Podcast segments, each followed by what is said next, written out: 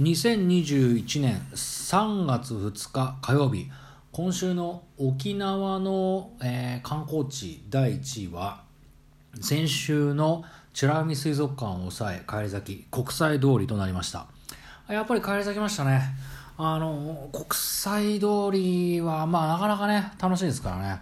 あの市場があるところがありましてでそこを入っていくと結構ね、まあ、アメ横上野のアメ横のあの雰囲気をですね何十倍も汚汚くつしてですねあの雰囲気出してあのもっとこうあの庶民にこう寄り添ったようなあの感じでね。あのでも嫌がる人いるんじゃないかなああいうところでご飯食べるのっていうのそういうぐらいまあいい感じなんですけどね。足はでも大好きでそこが一番楽しいですね。あのチラミ水族館とかさ。あの そういう首里城もね足一回も行ったことないんで何とも言えないですけどもともとね沖縄って本土線があってたところなんでねほとんど焼けちゃってるからあの戦後に作られたもんだからあんまりなんかね見に行く気もしなかったんですけどね。あのていうか、まあ、1回もまだ行ったことないんですけどまあそんな感じで、あの国際通りぜひ行った時にはですね、あのいいですよ。なかなか雰囲気あってあのおすすめです。というわけで来週も皆さんの投票をお待ちしております、えーさてそろそろみなおえなんだっけ？って言ったんだっけ？さて、えーそろそろこのこの番組もそろそろおしまいのお時間となってまいりました。あのですね、えー先ほどですねバタバタっと放送をしましてほいでもうまあさっきお話した通りの状況だったんですよ。だだったというか今も現在進行形なんでねこれまたいつ途切れるか分かんないんですけどまあ一回放送取れちゃったんでねあのちょっと安心しました。あのもうこれでまたあのね酔っ払って放送飛ばした日以来ねまたなんかこう何も放送できないのもちょっと寂しいなと思ってたんでね。なんとか放送あんな形でもね放送として 配信できたんでとりあえず良かったんで。あの今回は ゆっくりあの話ができるなと思って、えーやっております。でですねあのーまあ何話そうかなっていうのもまた何特に何もなくて、あのーさっきの放送でちらっと言ったぐらいのところなんですけどあの今ねあの NHK また見てましてあのクローズアップ現代で追体験語り部バスっていうねあの東日本大震災の多分あの多分っていうかまああの当時の情報まあこのね時期が近づいたんでねそういう特別番組をやってるっていうか特集やってるわけですけど語り部バスっていうのはその多分その三陸の津波が来たところをバスで体験した人があの話をするっていうあのここら辺に津波が来たんだよとかねそういう話をする、えーツアーっていうところなんでしょうけどね。私ねこれねいっつもね思うんですけどあの まあこういうこと自体はですね続けていかなきゃいけないことだなっていうことは、えー分かってますしあの重々あの分かってるし否定する気も毛頭ないんですけどもね。あの私姫百合の塔っていうその沖縄のねあの姫百合学徒隊の女性たちがあの最後こう集団自決したっていうところのあのまあ、最後まで戦ってねあの男男性と同じように戦って、えー自決した人もいるとかそういうところにちょっと行ったことがありまして 自決しただっけ？ちょっとごめんなさい。事実が違ったら間違ってたらごめんなさいって。これこういう問題をあの気軽に放送しちゃうと 事実と違うよっつってかなりお叱りを受ける可能性あるんですけどね。お叱りが受けたらもう本当すいませんっていうことで。足が言いたいのはそこじゃないんでね。これでねあのー足が行った時はですねまだそこにですね姫百合のところにですねあの体験した姫百合学徒隊にいた人の体験談みたいなあの体つい体験を、ね、話してくれるおばあちゃんがいたんですよ。でそこのおばあちゃんが、あのー当時の状況を話してくれるところがありまして。でそのおばあちゃんの話をね何分かな10分か20分か忘れちゃったけど聞いてたんですけどね。足ねすごいなんていうかねあのーこれそこもすごく不謹慎で今日も不謹慎な放送なんでね聞かないでほしいんですけど。あのねなんていうかねその姫百合の体験談たくさんこう鉄砲の弾が飛んできたとかねあの兵隊さんがみんな亡くなってったんだっていう話をね体験談で知ってる時に足ねなんていうかね泣いちゃったんですよ。これなんで泣いちゃったかっていうとあの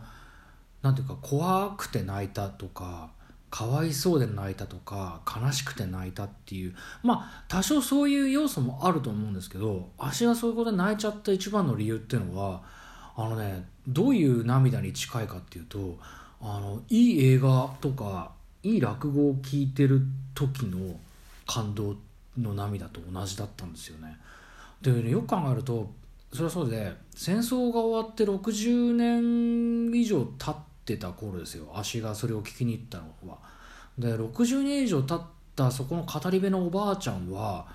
まあ毎日毎日とは言いませんけど毎週毎週その話をし続けてるわけですよ。ここで姫百合の塔がここにあってここで、えー、女性はあの兵隊さんの看護とかをしてたんだよでっていう話をさ60年前の話をずっとし続けてるからさあの足演劇も好きでねよく見たりとかちょっとや関わってたこともあるんですけどね。ずっと60年間同じ公演をし続けてるわけなんでもうね名人の域なんですよ。喋りの芸が。同じ話を毎日してるっていうことになっちゃうんだね。それがすごいもう匠の力というか技になってて。だからねその体験談を聞くっていうよりもそのおばあちゃんの語り口調がすごすぎてもうそっちに感動しちゃ感動っていうかまあ感動っていう言い方失礼ですけどその悲しくて泣くとかかわいそうで泣くとか悔しくて泣くっていうのも心が震えて涙が出るわけですから同じですよね。このおばあちゃんの力というかその和芸に心が震えて泣いちゃったんですよ。すごいなと思って。でそれを聞いた時からこれあのドキュメンタリー監督の森達也監督の考え方にもちょっと似てるんですけどもう60年間ずっと同じ話を自分でしてるうちになんか本当だったのかどうなのかっていうのはねきっと分かんなくなるんじゃないのかなと思うんですよ。というのは誰だってそうなんですけど例えば あの足アウシュビッツに行ったこともありますけどアウシュビッツってどんなとこだったのっていうのを聞かれるたびにアウシュビッツはこういうとこでねこうでねこうだよったよっていう話をするんですけどやっぱり記憶っていうのはどんどん自分の頭の中で変わってっちゃうんですよね。で写真は写真であるから見ればわかるかもしれないけどその時に感じたこととかっていうのはどんどん変わってっちゃうんですよやっぱり変質してっちゃうことだからことだからそれは悪いことじゃなくて例えばその辛い思い出とかだなんだ誰かでも亡くなってしまったとかあの好きな人に振られたとかそういう悲しいことっていうのを昨日のこととかその瞬間のことのまま覚えているとですね人間というのはやっぱり生きていけないんだね。少しずつやっぱり忘れてったり違う形にしていくっていう風にして生きていくんですよやっぱり。それがやっぱり人間のなんかこう防衛本能みたいなものかななんて私は思ってるんだね。だそのましてそのアウシュビッツの体験とか沖縄の体験とか戦争の体験っていうのはやっぱだんだんね形変わってっちゃうんじゃないかなと思うんですよ。だから一番なんか大切なっていうのはその例えばテープレコーダーにその時の気持ちを取ってでそのままそれをなそれをその日の喋る日に朝聞いてでもう一回話すっていうぐらいの再現率を目指してるならまだしもですね完全に記憶に頼ってそれを喋っちゃうってなっていくとどんどん変わってっちゃうと思うんですよね。であの人間っていうのはやっぱ聞いてくれるといいなって思うんでね。足も放送してるところでもまあ若干盛りますよね。そんなことはなかったっていう事実まではあのなるべく捏造しないようにしてますけどあの多少こうその部分を誇張して説明したりとかってことはいくらでもするんだね。それはなんかこう切り取る人によって事実っていうのは違うと。こういうのを森達也っていうドキュメンタリー監督フェイクとかねあの A とかっていうあのオウム真理教のドキュメンタリー撮った監督ですけどね。その監督も言ってるんでね。あのノンフィクションなんていうものはね基本的にはないと。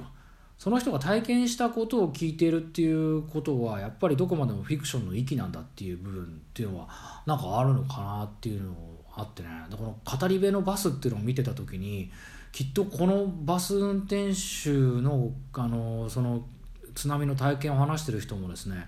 まあ、どんどんこう変わってっちゃうんじゃないかなっていう気がするんですよね。それはいいことか悪いことかっていうのはもはや分かんないんですけど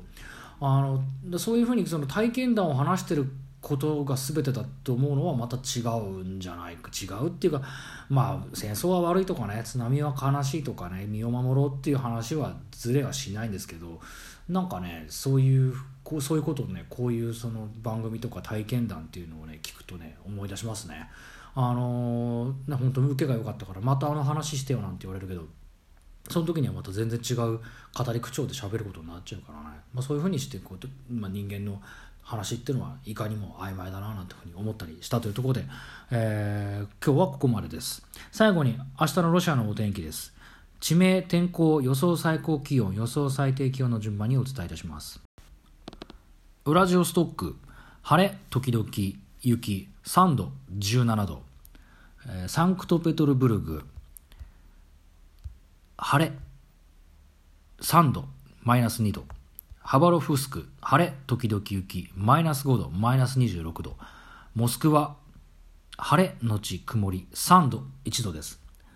番組では皆さんのお便りをお待ちしております。ここまでのご視聴ありがとうございました。それではまた今度お元気で会いましょう。中島あさみの人類最後の1年間、第84回放送、しっかり入りましたね。よかったです。人間の記憶は曖昧だを終了いたします。本日あの不手際な放送が一回挟まりまして失礼しました。83回目ってのがまた因果なもんですね。